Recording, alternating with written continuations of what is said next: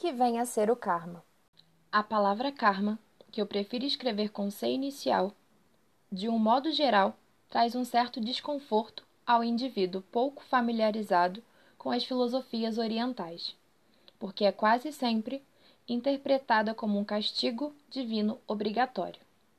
Ora, se soa como castigo e ele já se sente tão castigado pela própria vida, é natural que rejeite toda e qualquer referência ao assunto. Tenho visto com frequência, maior do que desejava, até um certo pânico, a simples menção da palavra, que em última análise nada mais significa que um nome para designar uma lei da natureza, ou da física, como preferem alguns, de ação e reação, ou lei de causa e efeito, ou ainda lei do retorno. Qualquer nome que se dê a esta lei não importa. O que importa é o seu enunciado. A toda ação corresponde uma reação igual e contrária. Esta é a lei da natureza, e basta uma passagem pelo segundo grau das escolas para conhecê-la bem. É interessante observar que, por se tratar de uma lei da natureza, o aluno médio a assimila apenas como algo externo a si, como se ele mesmo não fosse uma parte integrante desta natureza. E ao adotar esta atitude superficial, perde a oportunidade de fazê-la agir em seu próprio benefício. Ninguém questiona a lei da gravidade. Quando uma pedrinha é jogada para o alto, ela terá necessariamente que cair, atraída pela gravidade da Terra. Igualmente, a lei de causa e efeito.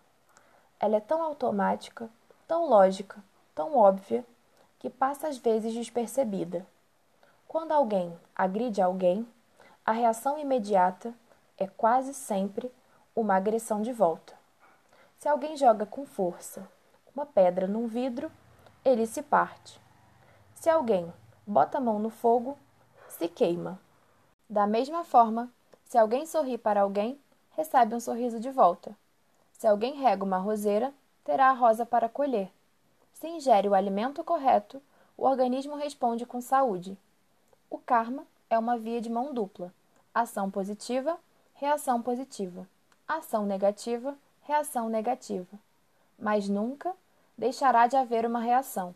Quando se trata de aplicá-la a fenômenos não tão evidentes, há sempre uma desconfiança, porque nesses casos não há o imediatismo da reação, que, todavia, não deixou de ser registrada pela natureza e terá, certamente, em algum dia, em algum lugar, o seu retorno.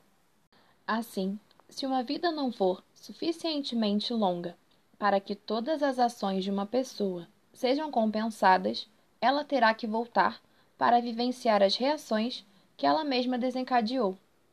Esta nova encarnação desencadeará novas ações que, por sua vez, terão novas reações e assim sucessivamente.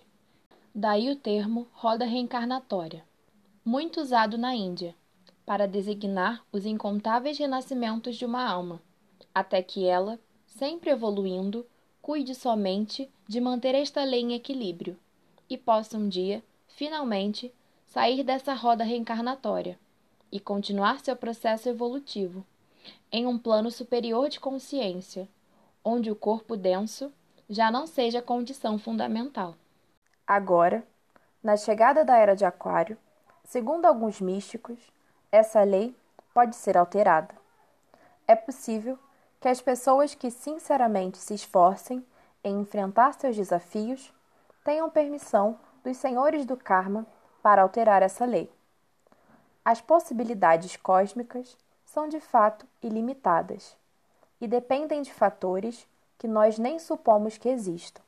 Visto dessa maneira, o karma deixa de ter aquela conotação assustadora de castigo divino e assume aquilo que ele realmente significa. Assim plantamos, assim colhemos.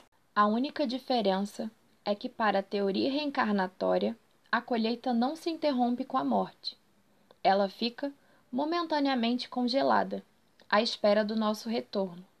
Não importa que esse retorno seja daqui a três, 10, 50 ou 100 anos.